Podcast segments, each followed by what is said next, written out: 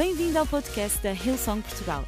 Para ficares a saber tudo sobre a nossa igreja, acede a hillsong.pt ou segue-nos através do Instagram ou Facebook. Podes também ver estas e outras pregações no formato vídeo em youtube.com.br hillsongportugal. Seja bem-vindo a casa. Eu hoje queria ler em 2 Timóteo, no capítulo 4, versículo 7. Segunda epístola de Paulo, segunda carta de Paulo ao seu discípulo Timóteo. Capítulo 4, versículo 7. E diz assim: Combati o bom combate, terminei a corrida e guardei a fé. O título da minha mensagem hoje é Onde está o nosso futuro? Onde está o nosso futuro? Sabem, o apóstolo Paulo, quando ele escreveu esta carta uh, ao seu discípulo Timóteo, a conjuntura que a igreja na altura estava a viver não era nada favorável. Há pessoas que pensam que nós estamos a viver uma conjuntura uh, má, e estamos a viver uma conjuntura má, ninguém desejaria estar a viver o que estamos a viver, mas comparado com o que estava a acontecer nesta época, isto não é nada. Nesta época, nós estávamos debaixo, a igreja estava debaixo de uma violenta perseguição. E quando eu digo violenta, é literal, violenta. Os cristãos eram perseguidos com violência, violência física. Eram presos, eram mortos por causa da sua fé. E isso começou, como é lógico, a afetar a vida da igreja, embora a igreja continuava a expandir-se e a crescer. E Paulo escreve esta carta ao seu discípulo Timóteo, escreve esta carta da prisão. E ao escrever esta carta, e sabendo das dificuldades que eles estavam a passar, ele escreve esta, este versículo que é ouro, ouro puro, onde ele diz: Combati o bom combate, terminei a carreira e guardei a fé. Ou seja, ele partilhou esta, esta ideia, este pensamento, este pensamento de ouro com Timóteo para o inspirar. Para o inspirar em tempos de dificuldades daquilo que realmente é importante.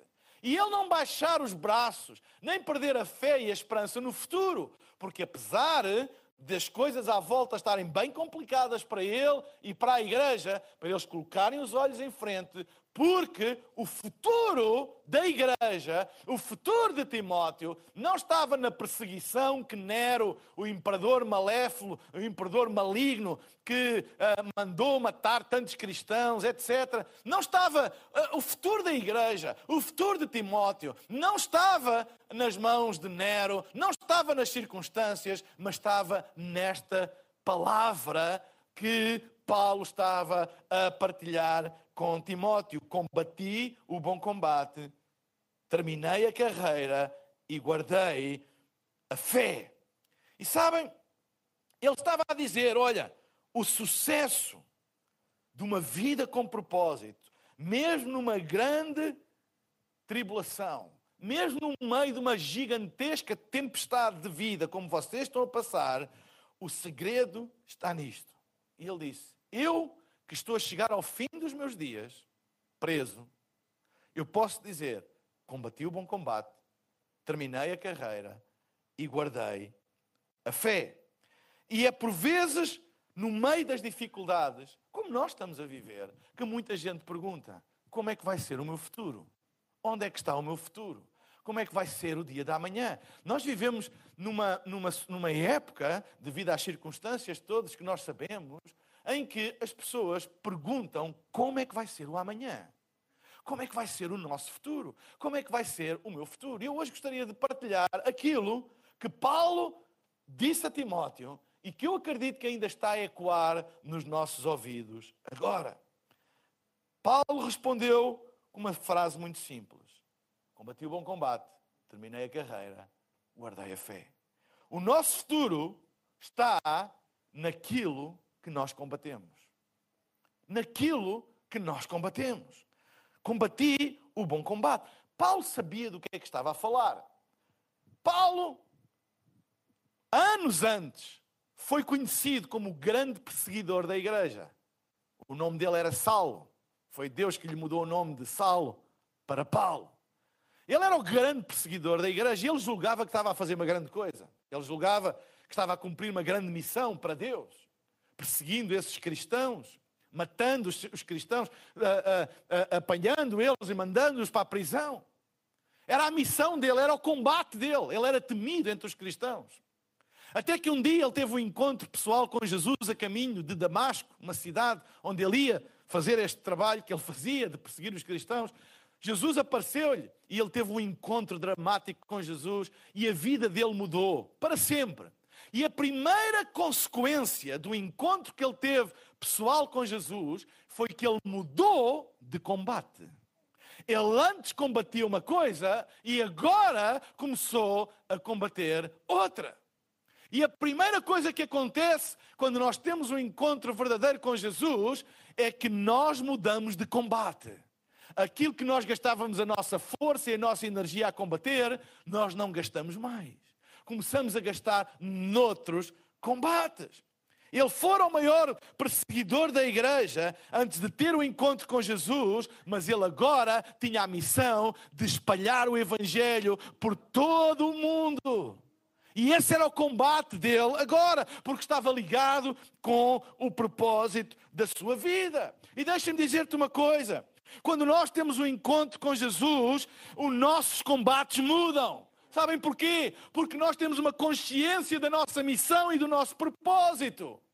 E quando nós temos uma consciência da nossa missão e do nosso propósito, nós não vamos estar a gastar forças e energias e combates em coisas que não têm nada a ver com aquilo que é a nossa missão e o nosso propósito na vida.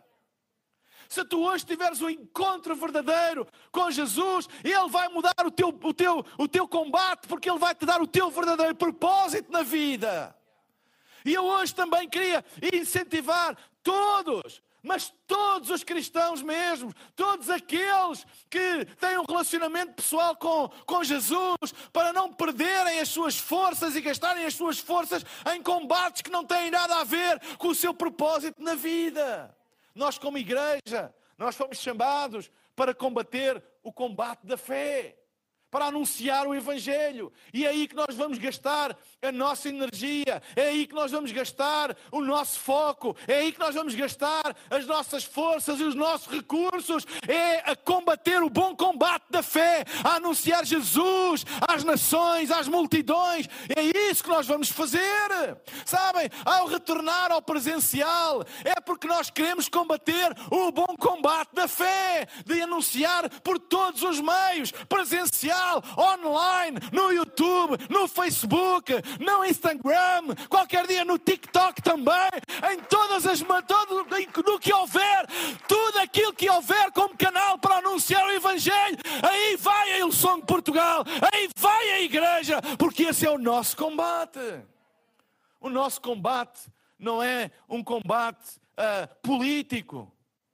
A nossa missão não é política.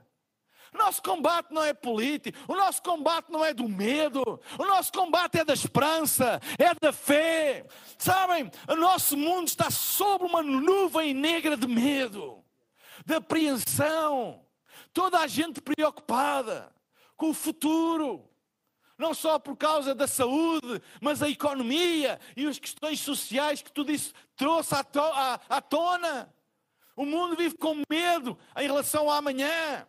E nós, como igreja, não devemos nos juntar a esse combate. O nosso combate é outro combate. É o combate da fé e da esperança, de levantar a alma e o ânimo das pessoas para elas chegarem a Deus, chegarem-se a Jesus e verem que Ele nunca nos deixa, nem nunca nos abandona. Vá lá, esse é o nosso verdadeiro combate. E o nosso futuro está aí. Uma igreja que deixe este combate, deixa de ter futuro. Deixa de ter futuro. Se uma igreja enverdar pelo combate político, se uma igreja enverdar por outro tipo de combate, seja lá eles o que for, perde o seu futuro, porque o nosso futuro está nos combates que nós travamos. E o nosso combate é um combate da fé. Há gente a perder a força na vida porque está a combater combates que não os levam a lado nenhum. Não percas o combate da fé para o medo.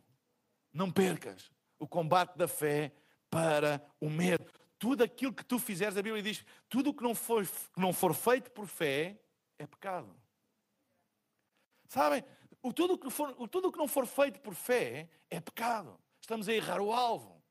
Tudo aquilo que a gente fizer, se não fizer por fé, se fizermos por medo, ou se fizermos por vaidade, ou se fizermos por competição, sabem? Não vai dar certo. Nós vamos fazer por fé. Nós pregamos o Evangelho por fé. E este foi um teste. Pregar o Evangelho para câmaras de televisão é um teste de fé. Porque eu não sei quem está lá a ouvir.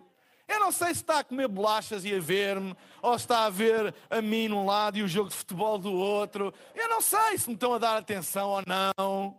Claro que os resultados a gente vê, mas não sei. É um combate da fé mas não vamos desistir. E nós não desistimos. Seis meses exclusivos a pregar o Evangelho, a fazer igreja online, sem certezas, não temos certezas visuais, mas sabemos que estamos a combater o bom combate. Estamos a combater o bom combate. Quando tomamos a decisão de fazer online, fizemos por fé. Não foi com, ai, com medo, não vai dar nada. Foi com fé. Dizer, é isto temos na mão, vamos lá embora. Ao tomarmos a decisão de presencial, não é com medo, ai, será que? E o vírus, e vamos lá ver. Não, é com fé. Vamos fazer o que é para fazer, vamos cumprir o que é para fazer, mas se é para avançar, é para avançar com a certeza, é para avançar com fé. Não é com medo. A mesma coisa. Quando fores para o teu negócio, quando fores para o teu trabalho, vai com fé, não vai com medo, vai com fé, com a certeza que Deus tem que estar contigo. Há dias maus, ah, há dias em que as coisas correm mal, ah, mas não me deixes perder o combate da fé. Esse é o teu combate. Na vida, nós podemos perder e perdemos muita coisa, mas há uma coisa que a gente nunca pode perder: é a fé. É a fé. E o inimigo ele não anda atrás nem da tua saúde, nem do teu dinheiro. Quando ele mexe nessas coisas, é para te roubar uma única coisa: é a fé. É a fé. Nós podemos não ter nada dessas coisas e mesmo assim ter esperança e certezas no nosso futuro, porque não perdemos a fé. Eu posso ter perdido uns euros, mas eu não perdi a fé. Eu posso ter perdido uns bens materiais, mas eu não perdi a fé. Eu até posso ter perdido coisas mais, mais queridas minhas, até posso estar a passar uma situação de saúde, mas eu não perdi a fé. Combati o bom combate. O apóstolo Paulo teve muitas razões para perder a fé. Teve preso, teve, sei lá, muitas razões. Mas ele não perdeu a fé. Combati o bom combate. Terminei a carreira. O teu futuro está naquilo que tu terminas. Não há futuro naquilo que tu começas, a não ser que tu termines. Não há futuro. Sabem? Quando Deus nos dá alguma coisa para a mão, é um início. Tudo aquilo que Deus te deu para a mão leva até ao fim. Tudo. Tudo o que Deus te deu para a mão leva até ao fim. Sabem? Deus deu-nos a igreja para nós administrarmos, para nós cuidarmos, etc. Quando os, os edifícios tiveram que fechar, nós podíamos ter entrado, ai, agora isto não vai dar, pronto, agora é o fim. Qual fim? Não é o que eu gosto. Eu prefiro mil vezes estar ao pé de pessoas do que estar a olhar para uma câmara, embora agora eu acho que já estou um bocado profissional, a olhar para as câmaras e acho que vai ser difícil voltar a olhar para as pessoas. Mas, ei, era aquilo que nós tínhamos na nossa mão. E então a decisão é: eu vou levar isto até ao fim. Com aquilo que a gente tem, até ao fim. Aquilo que Deus te deu, leva até ao fim. Não é para abandonar a meio, não é para desistir a meio, leva até ao fim. Ah, mas tu não sabes as razões. Olhas do, olhas do apóstolo Paulo. Olhas do apóstolo Paulo. Ele estava preso por pregar o Evangelho e mesmo na prisão ele não tinha internet, ele não tinha Facebook, nem Instagram, ele não tinha câmaras. Ele podia pensar, bem Deus, então, tu chamas-me para eu ser um apóstolo para, uh, uh, para, para pregar o Evangelho aos gentios, abrir igrejas na Europa toda e na Ásia, e agora estou na prisão e não há condições. Não há condições. Não posso fazer, não posso terminar a carreira. Mas é o apóstolo Paulo na prisão a dizer: Eu estou a terminar a carreira. E está a escrever uma carta. E hoje, aqui no dia 9 de agosto de 2020, com câmaras por todo o lado, ecrãs, LEDs, sei lá, tudo mais, nós estamos a pregar o Evangelho para milhares de pessoas através da carta escrita por uma pena de um homem sem tecnologia na prisão. Terminei a carreira. Leva até ao fim aquilo que Deus colocou na tua mão. Há pessoas que desistem a meio, sabem? Tanta gente a meio desta pandemia, ah, eu vou desistir, não vai dar, eu vou desistir, não vai dar. Ei, não desistas! Não desistas! Há pessoas que até duvidaram do amor de Deus e se Deus nos amar, Deus abandonou-nos. Mas abandonou o quê? Sempre conosco. Mesmo online, sempre conosco. E agora, online e presencial, sempre conosco. Sempre conosco. A Bíblia diz lá em Hebreus: Não deixei de vos congregar, como é o hábito de alguns. Sabem, há pessoas, e já naquela altura, pessoas que não tinham o hábito, a Bíblia diz como é o hábito de alguns, não tinham o hábito de se congregar. Eu oro a Deus para que esta quarentena, este período de afastamento físico, não te tenha tirado o hábito de te congregares. Porque é um hábito. E é um hábito essencial para tu terminares aquilo que Deus te deu na tua mão. Amém? Então, deixa-me dizer-te uma coisa o hábito de congregarmos, o hábito de termos uma igreja local, mesmo online, é um hábito saudável. Não te tornes de alguém que anda, deixem-me de usar esta expressão, anda a picar aqui, depois pica ali, agora vê ali, e depois vê acolá, agora vai para aqui, depois vai para acolá. Ei, ser fiel, ser, eh, termina aquilo que está na tua mão. Sabem, se Deus te colocou na igreja, fica na igreja terminei a carreira. O nosso futuro está naquilo que terminamos. Há pessoas que começam muita coisa e não terminam nada. Não constroem nada. Começam coisas que não acabam. É importante. Aquilo que Deus nos deu para a nossa mão. Não desista já do teu negócio só porque está mal. Não desista já da tua família só porque está complicado. Termina. Leva até ao fim custa o que custar. Se Deus me deu, eu vou levar até ao fim. Se Deus me deu, eu vou levar até ao fim. Sabem? O tempo e a perseverança são os métodos de Deus se revelar. Há pessoas que nunca encontram a plenitude daquilo que Deus tem para elas porque desistem cedo demais. Não aguentam o teste do tempo. E quando vem o teste do tempo, então eles fazem uns desvios, etc manter fiel. Paulo estava a dizer, e ele sabia o que é que estava a falar. Eu passei por muito, mas eu terminei. Eu terminei e isto vai ter consequências. Esta cartazinha, estas cartas que eu estou a escrever aqui numa prisão, uh, um, um, numa prisão lá, algures em Roma. Eu estou a escrever estas cartas uh, uh, numa prisão, eventualmente sem condições nenhuma, escura, apenas com uma pena e alguma tinta que ele estava a escrever. Eu não vou terminar mal. Ele sabia, mal ele imaginava que anos e anos depois, com toda a tecnologia do mundo, milhares e milhares de pregadores agarraram nessas cartas e espalharam o Evangelho. Não negligencies o poder de levar as coisas até ao fim. Leva até ao fim. Às vezes, custe o que custar, leva até ao fim. A Bíblia diz: ser fiel até ao fim e dar-te-ei a coroa da vida. Terceiro e último lugar, nosso futuro está nos nossos combates, o nosso futuro está naquilo que nós uh, terminamos e o nosso futuro está naquilo que nós guardamos. Guarda a fé. Guarda a fé. A nossa capacidade de armazenar é limitada.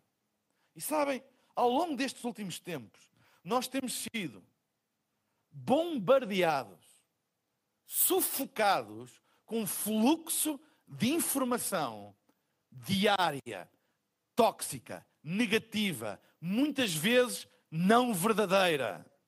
Diariamente, diariamente, diariamente. Ah, Pega-se em coisas pontuais e faz-se pensar que são coisas gerais, para causar stress, para que as pessoas fiquem amarradas ao medo. E sabem, é uma intoxicação tão grande, tão grande, tão grande. Sabem, eu tenho ouvido vários psicólogos e especialistas em saúde mental a aconselharem as pessoas a não estarem tão ligadas à televisão, a saberem desligar as notícias, porque não tem feito bem à saúde mental das pessoas. A isto chama-se intoxicação. Porquê? Porque a nossa capacidade de armazenar é limitada. E muitas vezes, para podermos absorver tudo isso, de manhã à noite, coisas que estão cá dentro têm que sair. E há pessoas que perderam a fé porque a fé estava a ocupar um espaço que eles precisavam para colocar todo esse lixo, toda essa toxicidade dentro delas. E perderam a fé. A fé perdeu espaço, porque não há espaço para tudo. E eu oro a Deus para que tu hoje possas tomar a decisão de retirar esse lixo da tua vida e criar espaço para a fé. Olha o que a Bíblia diz: a fé vem pelo ouvir e ouvir e ouvir e ouvir e ouvir a palavra de Deus. A mesma coisa ao lixo. O lixo vem pelo ouvir e ouvir e ver e ouvir o lixo. Então o que é que acontece? Se eu tomar liderança sobre isso e dizer eu não vou ver isto, eu não vou mais ouvir isto, eu vou ler e ouvir, ler e ouvir e ouvir e a repetição de ouvir, às tantas aquilo que tu ouves começa-se a tornar convicção no teu coração. E é isso que se chama guardar a fé. Guardar a fé. E eu oro a Deus para que tu hoje voltes a dar prioridade à fé dentro da tua vida. Guarda a fé. E é isso que Paulo estava a dizer a Timóteo. Eu guardei a fé. Eu tive oportunidades de a perder. De questionar-me, Deus, porquê? Porquê é que isto aconteceu? Porquê é que eu passei por isto? Porquê é que a igreja está a ser perseguida? Eu tive oportunidades de perder a fé, mas Paulo disse: Não, eu guardei a fé. E está mais forte e mais rija e mais viva do que nunca. Porque ela é alimentada. Ele recusou-se a dar ouvidos a tudo mais e a dar ouvidos à palavra de Deus. E diz em Filipenses, no capítulo 4, versículo 8, também escrito por Paulo, e queria cruzar esta referência com isto que eu estou a dizer, que Paulo recusou-se a que na sua mente houvesse espaço para coisas más e negativas, está aqui em Filipenses 4, 8, quando ele escreve a carta à igreja em Filipe e diz assim: finalmente, no fim de tudo, irmãos, tudo o que for verdadeiro, eu gosto desta expressão, tudo o que for verdadeiro. E o que é que é verdadeiro? O que é que é verdadeiro hoje em dia? Bem, há uma coisa que eu sei que é verdadeira em absoluto: é aquilo que sai da boca de Deus. Sabem? Nem todas as coisas que não são verdades absolutas saem de bocas mentirosas. Saem apenas de bocas limitadas. Por exemplo, aquilo que eu posso dizer sobre alguma coisa pode-se revelar com o tempo que não é verdade. Mas não é porque eu sou mentiroso, é porque na altura em que eu disse aquilo, o conhecimento que eu tinha, não é? Era limitado e levou-me a dizer uma coisa, a emitir uma opinião, a dizer qualquer coisa que era influenciado pela verdade e conhecimento que eu tinha. O tempo mostra que eu estava errado. Porque é que a palavra de Deus é absoluta? Porque Deus não está a dar uma opinião Deus não está apenas a dar uma perspectiva baseada num conhecimento ao tempo limitado. Ele está a dar de quem sabe o princípio e o fim de todas as coisas. Então, quando ele diz, é verdade absoluta, porque ele está no tempo em todo o tempo. Ele é aquele que era, que é e há de ser. Ele é o Alfa e o Ômega, o princípio e o fim. Tudo aquilo que ele diz, diz de uma perspectiva eterna. É por isso que ele diz que a sua palavra é eterna, é de confiança. A Bíblia diz que quem crê nele jamais será confundido. Porquê? Porque o que ele diz é dito de quem conhece todas as coisas. E às vezes nós damos ouvidos ao especialista A e ao especialista B, porque por muito especialista que ele seja, ele tem apenas um conhecimento limitado. E a gente pode, ah, mas há um economista que diz que nós vamos ter não sei quanta taxa de desemprego e vamos ter não sei quantas quebras na, na, na produção nacional e o PIB vai cair, babá, babá, e as consequências disso vão ser isto, isto, isto, isto, isto, porque eles são especialistas, eles são especialistas do conhecimento que têm agora, mas o meu Deus e o teu Deus é alguém que está no princípio e no fim das coisas, e quando Ele diz: Se tu confiares em mim, eu vou cuidar de ti, eu prefiro acreditar no especialista do céu, que é o Alfa e o Ômega. Guarda a fé. O tempo dá razão à fé. O tempo e Deus estão sempre de mão dada. Sabem porquê? Porque Ele é o Senhor do tempo. Ele habita no passado, no presente e no futuro. Tudo aquilo que sai da sua boca é absoluto. E é absoluto não porque Ele é um tirano, é absoluto porque Ele é eterno. E Ele sabe todas as coisas.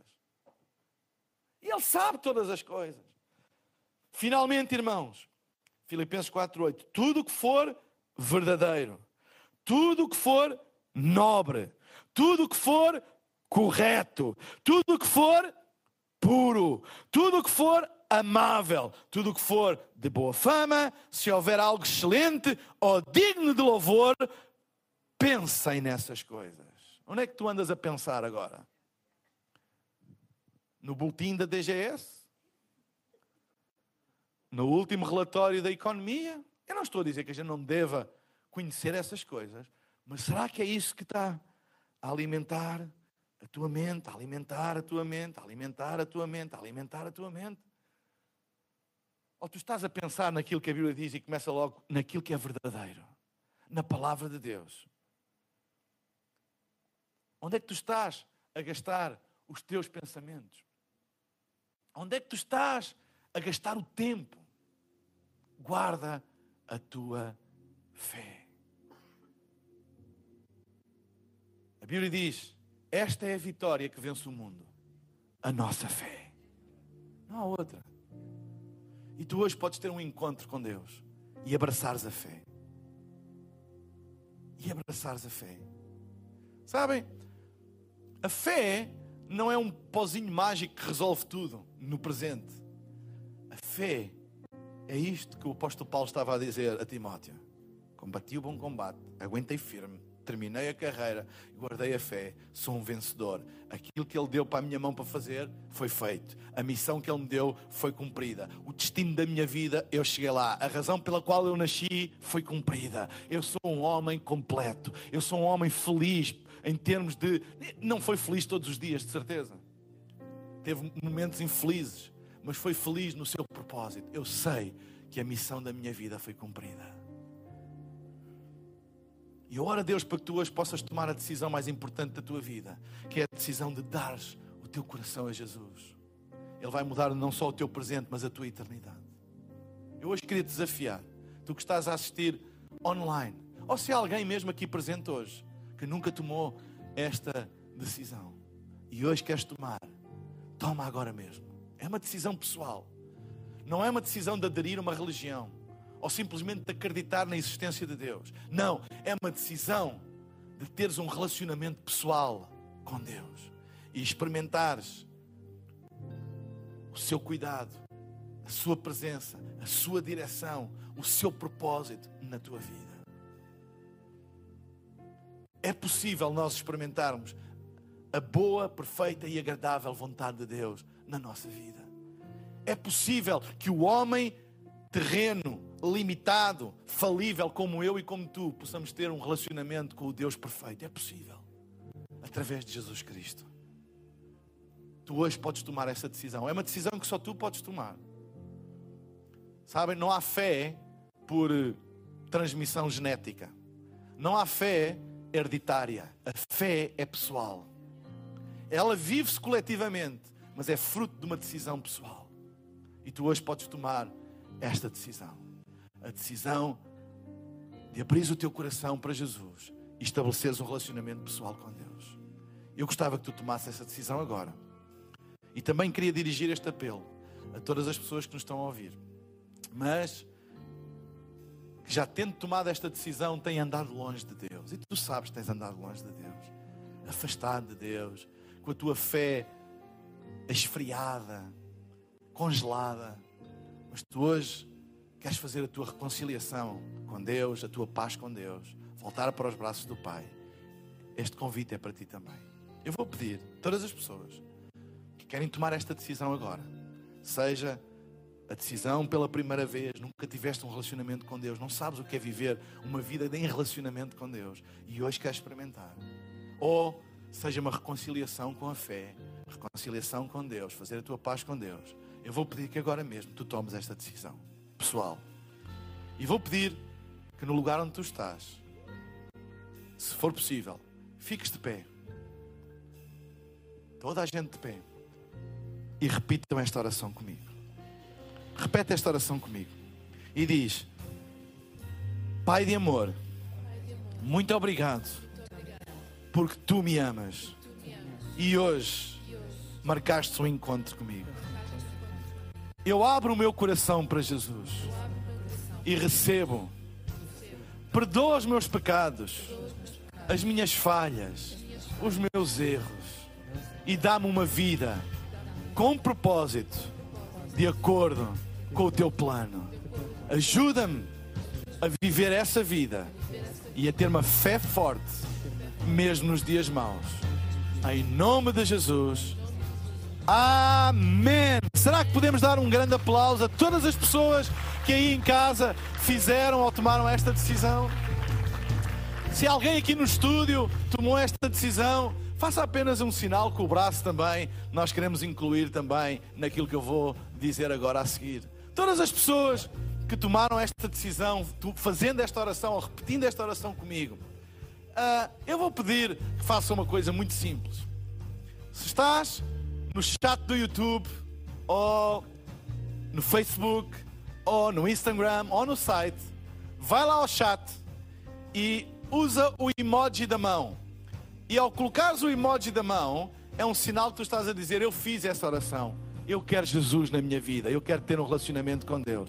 E a nossa equipa de pastores e de voluntários vai imediatamente entrar em contato contigo, disponibilizar-se para servir, ajudar, orar contigo e também queremos te enviar alguns materiais que te vão ajudar nos primeiros passos da fé. Portanto, agora mesmo, vamos dar um minuto para ires ao chat onde tu estás, plataforma que tu estás a assistir à reunião, YouTube, site, Facebook, Instagram e coloca lá esse emoji.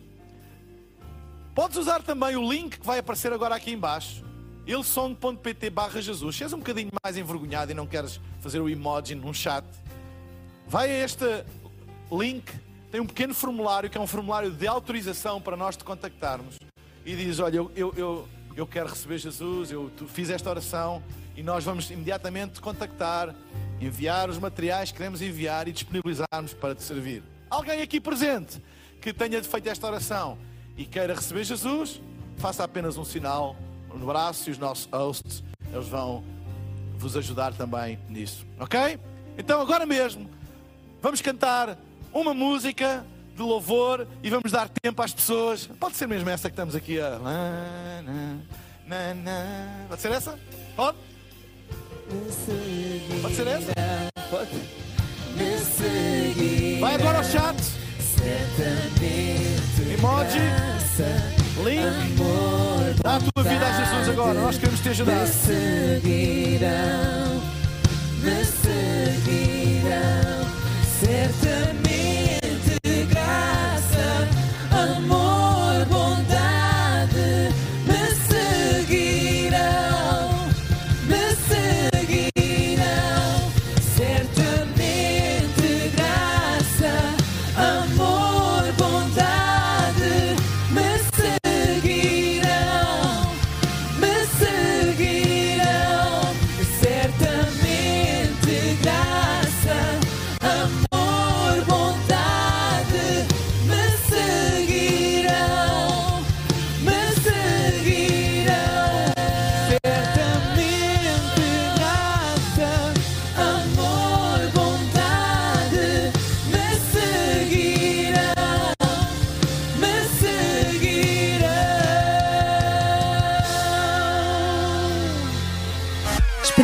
mensagem de hoje te tenha inspirado e encorajado.